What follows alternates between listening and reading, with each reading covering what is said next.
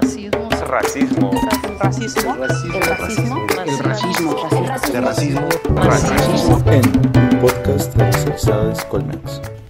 Bueno, hola a todos. De parte de Racializades Colmex, les damos la bienvenida a este primer eh, ciclo de entrevistas eh, donde conversaremos sobre racismo en distintos ámbitos de la vida pública. En este primer episodio estamos con la senadora Celeste Sánchez, quien pues nos prestará un poco sobre el racismo en la política mexicana y un poco sobre su experiencia personal a lo largo de este conversatorio entre pues mi compañera Ana, eh, estudiante de doctorado en el Colegio de México y yo. Eh, bueno, Celeste, ¿cómo estás? Eh, muchas gracias por venir.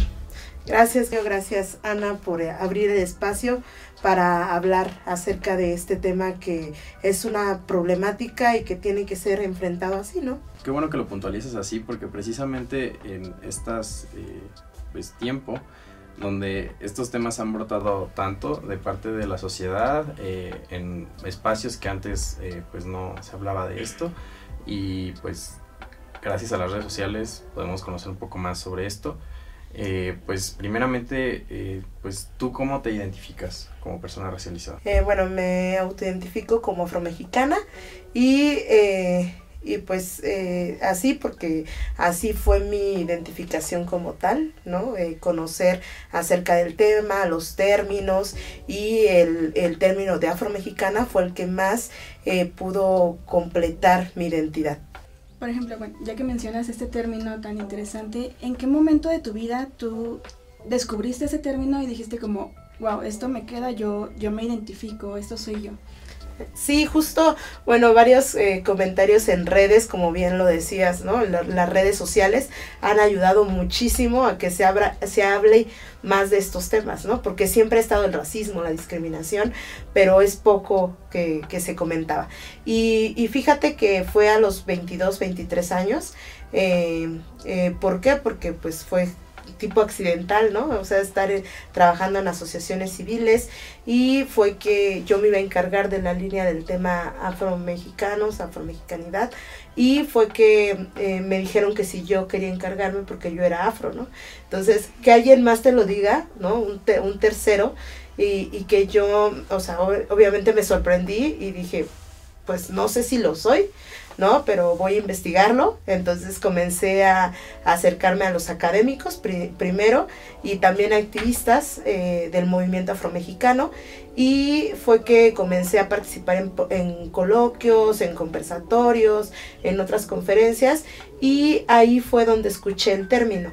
Entonces, eh, pues hay, hay personas eh, afros que se identifican como negras, como morenas, como afrodescendientes en general, ¿no? Pero el término que más se adaptó a, a lo que yo sentía que era es afromexicana.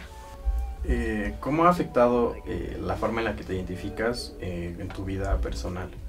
Eh, bueno, pues obviamente he influido en todas las áreas, en todas las esferas de mi vida, porque antes de identificarme como tal, yo no, yo no podría haber dicho que ya estaba construida toda mi identidad, ¿no? Me hacía falta conocer acerca de mi historia, eh, los libros de texto, los planes de estudio, nunca hablaban de esta, de esta parte de la historia, entonces yo, des- yo no me sentía que pertenecía, ¿no? Además de que en algunos lugares también como no conocen del tema, como no conocen de este término, de la historia que ha tenido y, de los aportes que han tenido la población afromexicana, afrodescendiente, pues eh, dicen es muy fácil que por tu fenotipo o quizás hasta por el acento, si vienes de otras regiones del país, digan que no eres mexicana, ¿no? Entonces, al, al yo conocer acerca de mi identidad, lo que hice fue llevarla a todas las esferas de mi vida, tanto en mi trabajo como en mis estudios y también eh, no solamente en mi vida de activista, sino también en el término personal, ¿no? Eh, saber, eh, sentirme orgullosa de, mi cabello, de mi color de piel, eh, de mis tradiciones, de mis costumbres, del por qué era como era. Creo que eso ayudó y afectó a, toda la esfera, a todas las esferas de mi vida. Ok. Em, esta parte es interesante como el uno de pronto no se siente tan identificado por cómo lo ven los libros de texto. Eh, por ejemplo, hablando volviendo al tema del afromexicanismo, ¿no? ¿Tú cómo le dirías a la gente que es, o si tuvieras que definir en una palabra ser el afromexicano, eh, ¿cómo lo definirías? Que alguien que te escuche diga, sí es cierto, yo me identifico con esta eh, situación, he vivido esto. ¿qué? No puedo decirlo en una palabra, porque, o sea, como que siempre se relaciona, ah, eres afro, eres negro, ¿no? Y siempre como que se, se enfocan en el color de piel.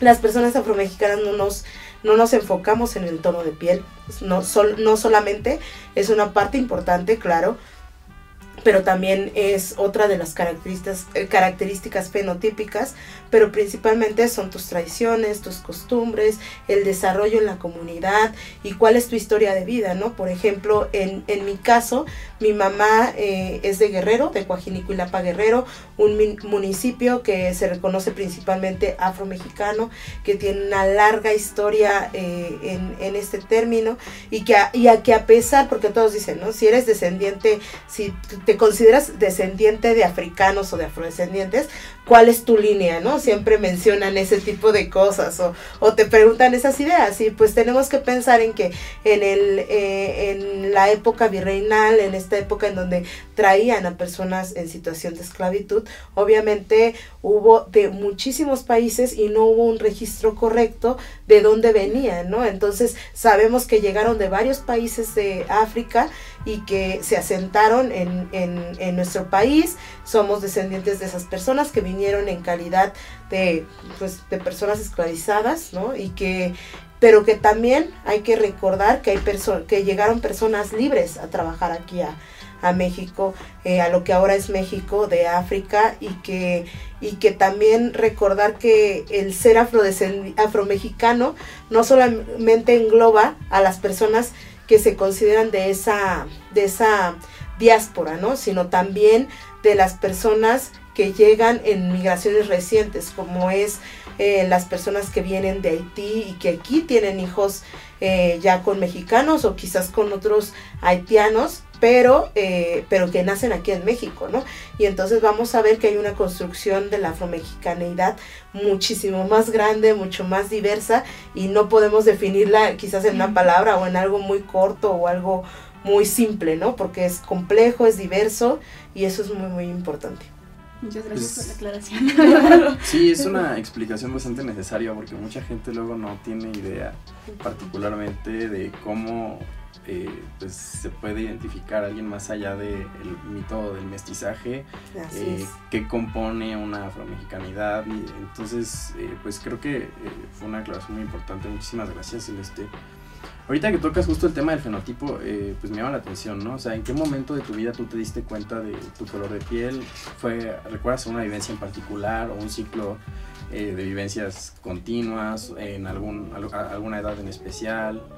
Fíjate que una de las cosas que siempre recuerdo y que últimamente también lo he traído otra vez a la plática es que eh, mi vivencia en la secundaria fue la que abrió como ese panorama. Creo que muchos eh, que dicen, ¿no? En la secundaria pues vives el bullying, ¿no? O vives que son de las peores etapas, considero, porque hay un cambio también obviamente eh, eh, físico, ¿no? Entonces, pues obviamente estás lidiando con todas tus inseguridades, con tus cambios físicos, cambios hormonales y todo esto, pero es en donde yo podría eh, situar que fue que me consideré una mujer, una, en ese momento niña, ¿no?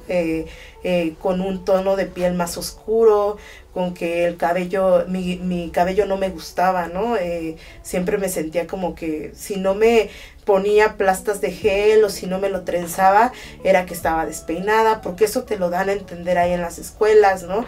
Recordemos que en las secundarias nunca te han dejado traer el cabello como tú quieras, ¿no? Entonces, si lo traías suelto o si lo traías un poco, o sea, sin, sin un poco de gel, ya te decían que estabas despeinado, ¿no? O cosas por el estilo. Entonces, ahí fue en donde comencé a vivir como este tipo de racismo, discriminación, no solamente por no poder... Eh, traer el cabello como quisiera en ese momento, ¿no? Obviamente porque tenía esa idea de que pues mi cabello estaba desarreglado, no estaba bien y todo eso y que pues mi color de piel era importante, ¿no? Porque eso también definía si eras bonita o si no lo eras, ¿no? O si, o, o tus facciones también físicas, era si eres bonita o si entras en este grupito de personas bonitas o no lo, o no entras, ¿no? Yo creo que ahí podría decir que fue que yo me daba cuenta que era distinta, ¿no? O sea, que, que no podía entrar en esos, en estos, en esta, en este ideal, ¿no? Claro. Sí, de- definitivamente eh, no- estamos dentro de un margen social que nos impone ciertos estándares de belleza y uno se dice como, bueno, no sé si en algún momento te llegó a tocar a ti, este, Julio, que en la secundaria también a los hombres era, si no tienes cierto corte, te vas a, que te rapen, ¿no? Bueno, esta parte que mencionas de los estándares de belleza que se nos van inculcando desde la secundaria, o sea, súper chavitos, ¿no?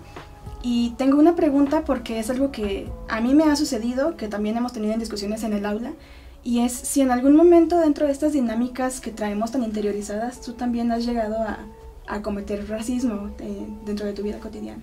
Claro, o sea, creo que todos en eh, todos y todas en algún momento lo hemos cometido, hemos quizás ni, ni decirlo, ¿no? Con esta idea de que eh, yo recuerdo mucho, ¿no? Que se me inculcaba esto de, de mejorar la raza, ¿no? O de Sí. esta idea que no me la tuvo que decir un familiar, sino que obviamente sí lo dijeron, ¿no? O sea, los papás, los, los hermanos de mi, de mi papá le decían, ay, mira, pues tu esposa es negra, es negrita, pero está bonita, ¿no? O, ay, es que debes de mejorar la raza, o, o que a mí siempre decían mis tías, decían, no, pues búscate una, un hombre güero de ojos azules y, me, y para que mejore la raza, ¿no? Entonces, esta idea obviamente se fue inculcando, obviamente ver todo esto en los medios de comunicación, ver las, eh, quiénes son los guapos y quiénes son los feos, ¿no? Entonces, eh, obviamente en mi, en mi juventud, en mi niñez, las personas guapas para mí eran las personas con ojos azules, con si- siendo blancos, ¿no? Entonces, eh, yo recuerdo mucho que en mi adolescencia podía decir es que ese hombre es guapo, ¿no? Pero si es güero. O sea, tenía que ser güero para que yo lo considerara guapo, ¿no? Y, y eso, o que cuando tú, tú misma te cruzas de calle porque sientes que ahí viene alguien que te pudiera asaltar o te puede hacer algo solamente por su físico, ¿no? Yo no lo tendría, yo no les, le decía nada, ¿no? O no le decía, ay, no, hazte para allá, porque obviamente, ¿no? Pero pues obviamente te, cruzarte de, calle, de la calle solamente por ver su físico es algo racista, es algo eh, discriminatorio, ¿no? Y, y creo que todos y todos lo hemos hecho en algún punto, ¿no? Y, y, y, y por eso digo, o sea, decirte racista eh, debería de ser entendido como una característica, una etapa o un comentario que estás haciendo, ¿no? No debería de ser una ofensa, debería de ser una forma de invitar a cuestionar a la persona del por qué estás haciendo lo que estás haciendo, ¿no? Entonces, justo lo que decía de- del libro que se llama Cómo, cómo ser antirracista, mencionan eso, ¿no? Que no es ni siquiera, no es una ofensa, no es un insulto, sino solamente es un adjetivo. Entonces, eh, decirte racista es eso, ¿no? Y es pues, llevarte a cuestionarte y a decir qué es lo que tú estás haciendo, porque todos y todas lo hemos hecho en algún momento de la vida. Sí, precisamente eso es muy importante, ¿no? Porque luego la, la gente que lo recibe como un insulto no puede permitirse después un proceso de reflexión un poco más amplio y eso genera que estas dinámicas del sistema racista, entendido como un sistema como represor y de construcciones socioculturales que mantienen pues un statu quo eh, pues reservado para la gente con ciertas características físicas que ya pues me mencionaste muy bien tú hace rato eh, pues hace que este proceso de reflexión no pueda ser activamente eh, pues constante, ¿no? Entonces por eso hay autores que incluso mencionan que no es suficiente con no ser racista, ¿no? Incluso hay que ser activamente antirracista. Así es. Y, y pues, pues después de la pregunta de Ana, eh, sí quisiera preguntarte eh, si en algún momento o hay alguna experiencia en la que tú hayas sido víctima de discriminación que quisieras relatar. Ok. Sí, o sea, justo creo que ahora que estoy más como puedo decir como figura pública, ¿no? Eh, puedo contar cuando fue cuando fui activista que también fue una época en la cual pues te vas dando cuenta que algunas actitudes son racistas ¿no? y que yo no me daba cuenta no un día fui a eh, iba con una amiga de la universidad estábamos eh, iba a su consultorio y yo me bajé de su carro y pues mi amiga iba manejando y la persona que estaba guardando los carros le dice, no, ah, viene con su secretaria, ¿no? Entonces, eh, ¿por qué pensaría que yo era su secretaria, no? Y por qué esto no pasa cuando lleva a sus amigas, que obviamente quizás vestían de otra forma, quizás tenían un físico distinto, ¿no? Y pues obviamente mi amiga le dijo, no, o sea, es mi amiga, ¿no? No es mi secretaria. Entonces, ese tipo de cosas que yo en este momento, en ese momento me saqué de onda y que ahora que recuerdo, digo, esa es una forma de un, acto racista, ¿no? Un acto discriminatorio que al ver tu, quizás tu fenotipo, no, no pueden pensar que estás o, que, o que haces otro tipo de cosas, ¿no? No pensando en que ser secretaria sea malo o algo por el estilo, pero ¿por qué no pudo pensar que era su amiga o que era una compañera igual que ella que estudiaba psicología ¿no? Ese tipo de cosas. Y que ahora en redes sociales, nuevamente, ¿no? Es un ataque siempre que yo trato de puntualizar actos racistas, me dicen que soy una persona acomplejada, con baja autoestima, que que, que, yo por qué me quejo si soy senadora, ¿no? Si una persona como yo llegó a ser senadora, ¿en dónde va a estar el racismo o la discriminación, ¿no? Entonces, se basan en todo eso de mis vivencias o que seguramente yo estuve en una, eh, mi situación socioeconómica ha sido alta, ¿no? Y, y no conocen nada de mi historia, pero pues quieren tomar ese tipo de cosas para justificar sus actos, ¿no? Eh, eso que mencionas que, que, es, que al decirles o exhibirlos como racistas en ese momento, eh, se bloquean tanto que comienzan a atacar mucho más, ¿no? Y es porque se ha visto como un insulto, se ha visto como algo lo peor que puedes hacer, y sí, es muy malo y el racismo puede llegar a matar, pero por eso es que debes de cuestionarte este tipo de actos, ¿no? Hasta cualquier chiste, ¿no? El problema no es hacer un chiste racista, el problema que el racismo es el que puede llegar a matarte, a matar, a que te suicides, a todo este tipo de cosas que ellos lo ven así como que, ¿cómo, cómo con un mensaje o con un comentario en Twitter te puedo hacer este tipo de cosas, ¿no? Sí, definitivamente hace falta mucho como concientizar sobre los efectos que puede tener, porque más allá de un chiste que algunos llaman como humor negro, eh, podría terminar afectando no solo la autoestima, sino tener consecuencias a largo plazo. En ese sentido, y por ejemplo mencionabas eh, tu activismo en redes, ¿qué es lo que te hizo tratar de decir, bueno, está este problema social, lo he vivido, voy a intervenir? O sea, vamos a concientizar, vamos a hacer que la gente sepa de qué se trata.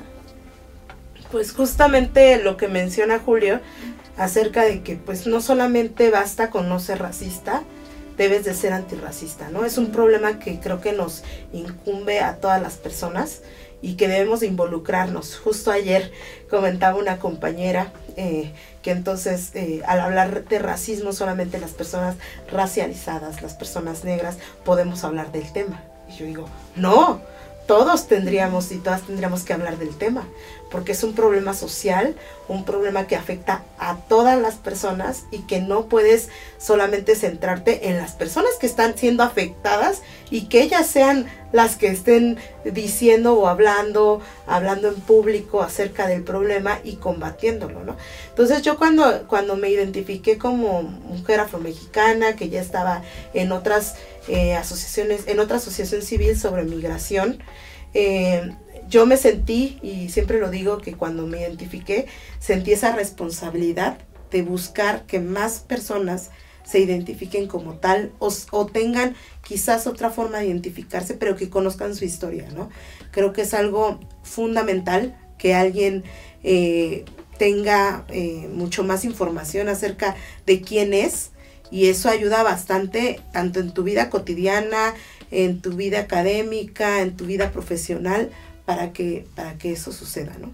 Sí, justo son procesos muy relevantes y me llama la atención precisamente que pues así haya sido tu, tu tra- transición, porque yo tengo entendido que eres una mujer de ciencia, ¿no? Tu, tu, tu carrera académica pues ha sido científica. Ujú. Y, y, pues el hecho de que eh, todo esto haya provocado una transición profesional en tu, en tu vida, eh, pues sí me parece algo pues bastante relevante y, y qué bueno que nos lo cuentas y te lo agradezco mucho. Eh, pues en ese, en ese mismo hilo, eh, pues este como cambio un poco de profesionalización, eh, ¿hubo, hay, hubo algún personaje en la historia mexicana que te haya inspirado un poco a- al activismo político, al desarrollo en el gobierno?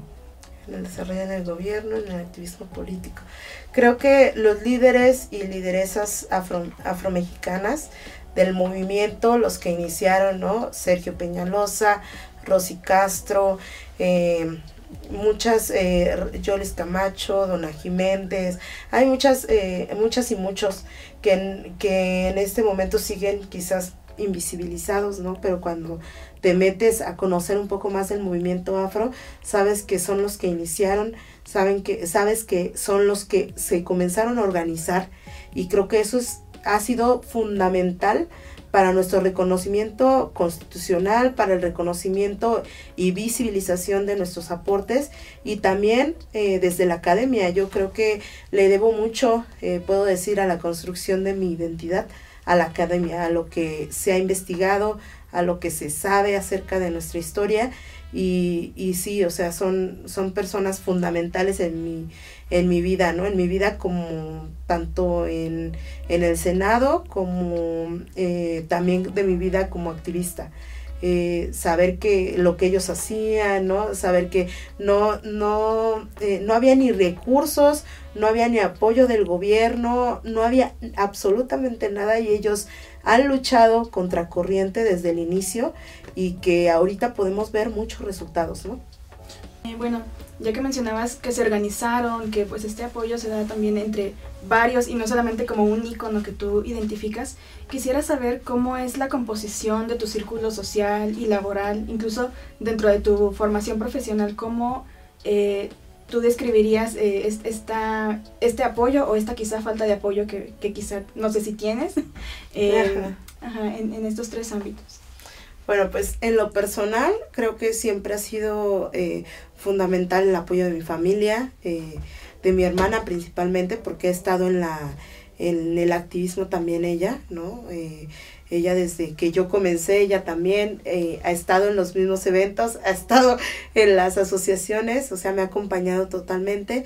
Y también el apoyo de mis papás, eh, que siempre han sido fundamentales, y de toda mi familia, que mucha de ella vive en Guerrero, que es afromexicana, y que varias de esas personas están dentro del activismo, ¿no? Entonces creo que ha sido fundamental eso, ese apoyo.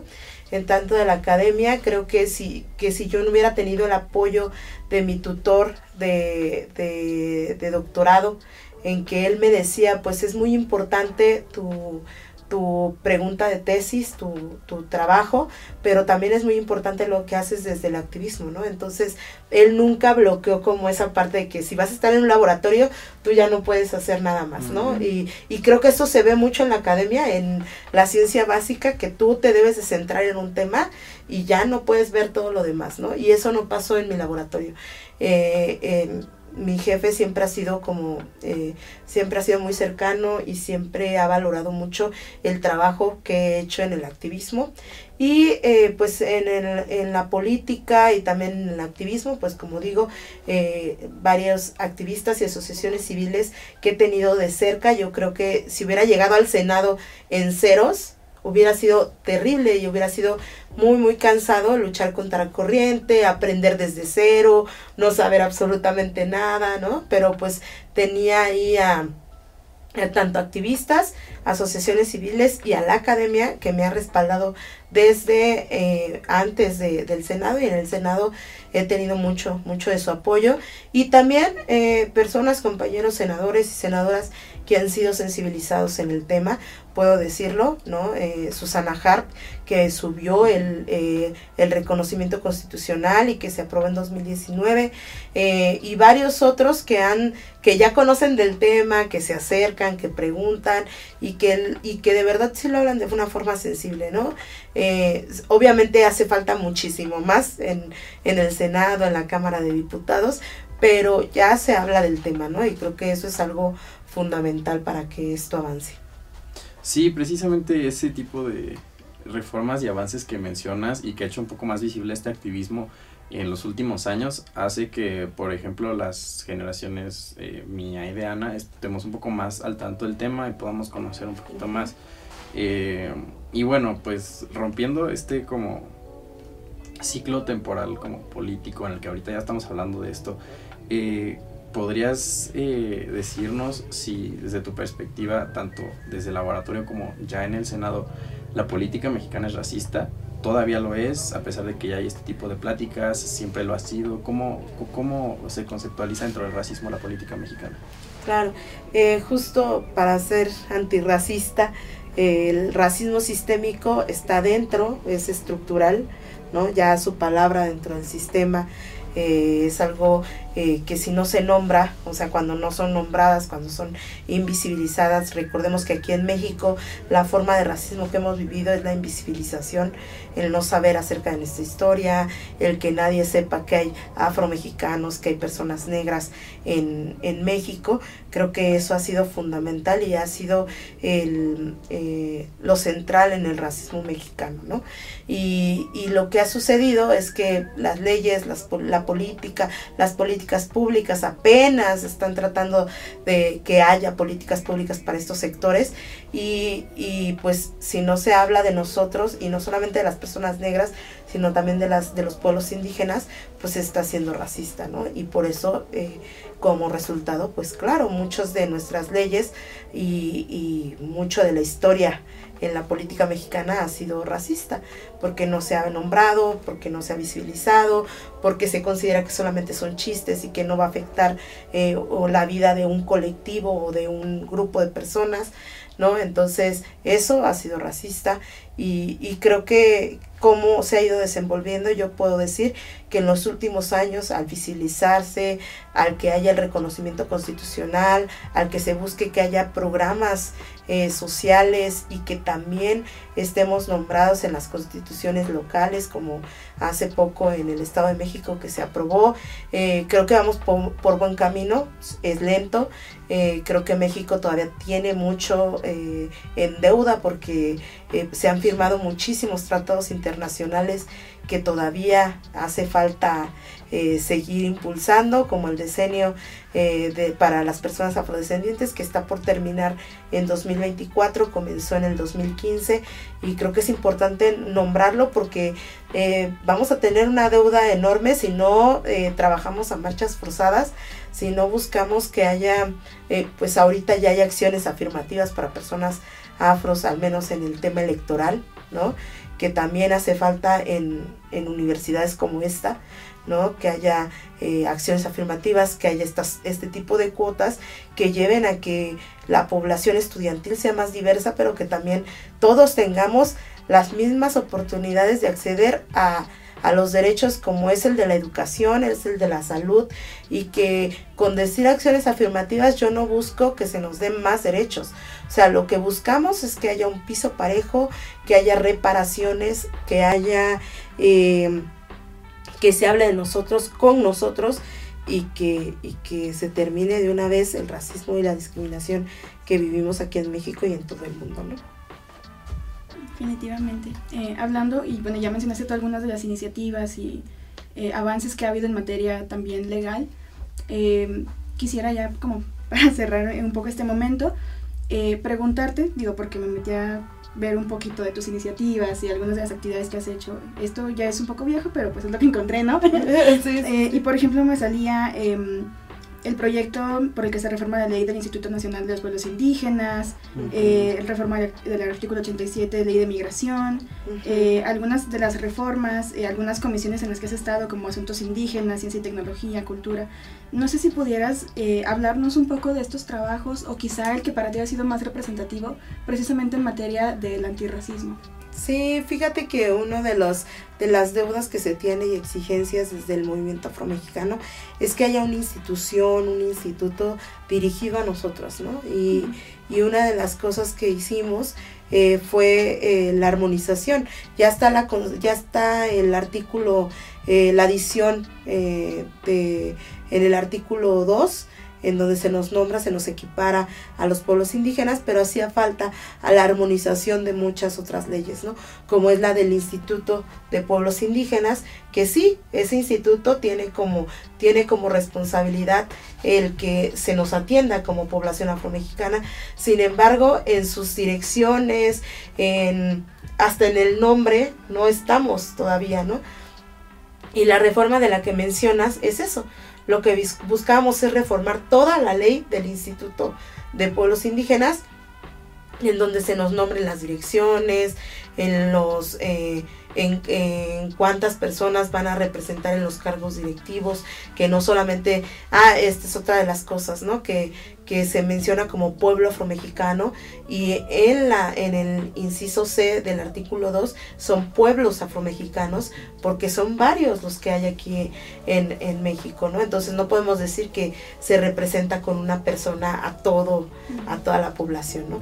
Eso. Y otro, eh, pues la- todas las reformas que es un paquete de 49 eh, reformas que ahorita que ya se aprobaron en el Senado hace muy poquito tiempo y que pasaron a Cámara de Diputados y esperemos que ya eh, ya se pase por comisiones y ya llegue a estar en, el diario oficial porque solamente así se haría ya los cambios, ¿no? Pero al menos ya pasó por el Senado eh, con que esperemos hay que presionar a que a que llegue a comisiones, bueno, a que se aprueben comisiones y de ahí se suba al pleno en la Cámara de Diputados y pueda ser una realidad. Y bueno, otra de las cosas, otra iniciativa es la, la que presentamos para que el Día Nacional de los Pueblos, Comunidades y Personas Afromexicanas, el 10 de agosto, porque fue cuando entró en vigor el reconocimiento constitucional y que puedo decir que esa, esa, esa fecha no fue que yo la, pu- la pusiera o que yo dijera esta fecha, ¿no? Y, y ya, sino que fue un diálogo entre activistas, entre, com- entre asociaciones, entre la academia, de que cuál era la fecha más apropiada para que fuera el Día Nacional para nosotras y nosotros. Entonces, es, eh, esas, esas podrían, podría resaltar. Muchas gracias.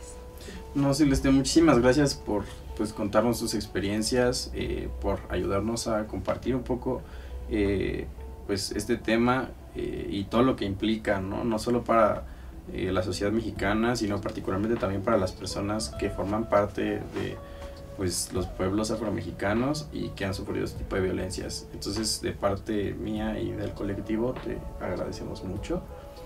Y pues así concluye nuestro primer episodio. Eh, espero que podamos seguir contando contigo para espacios Claro que sí, cuenten conmigo. Muchísimas gracias, Celeste, de verdad. Y Gracias por la el- invitación. no, de nada, de verdad. Muchísimas gracias. Y nos vemos en el siguiente episodio. Muy bien.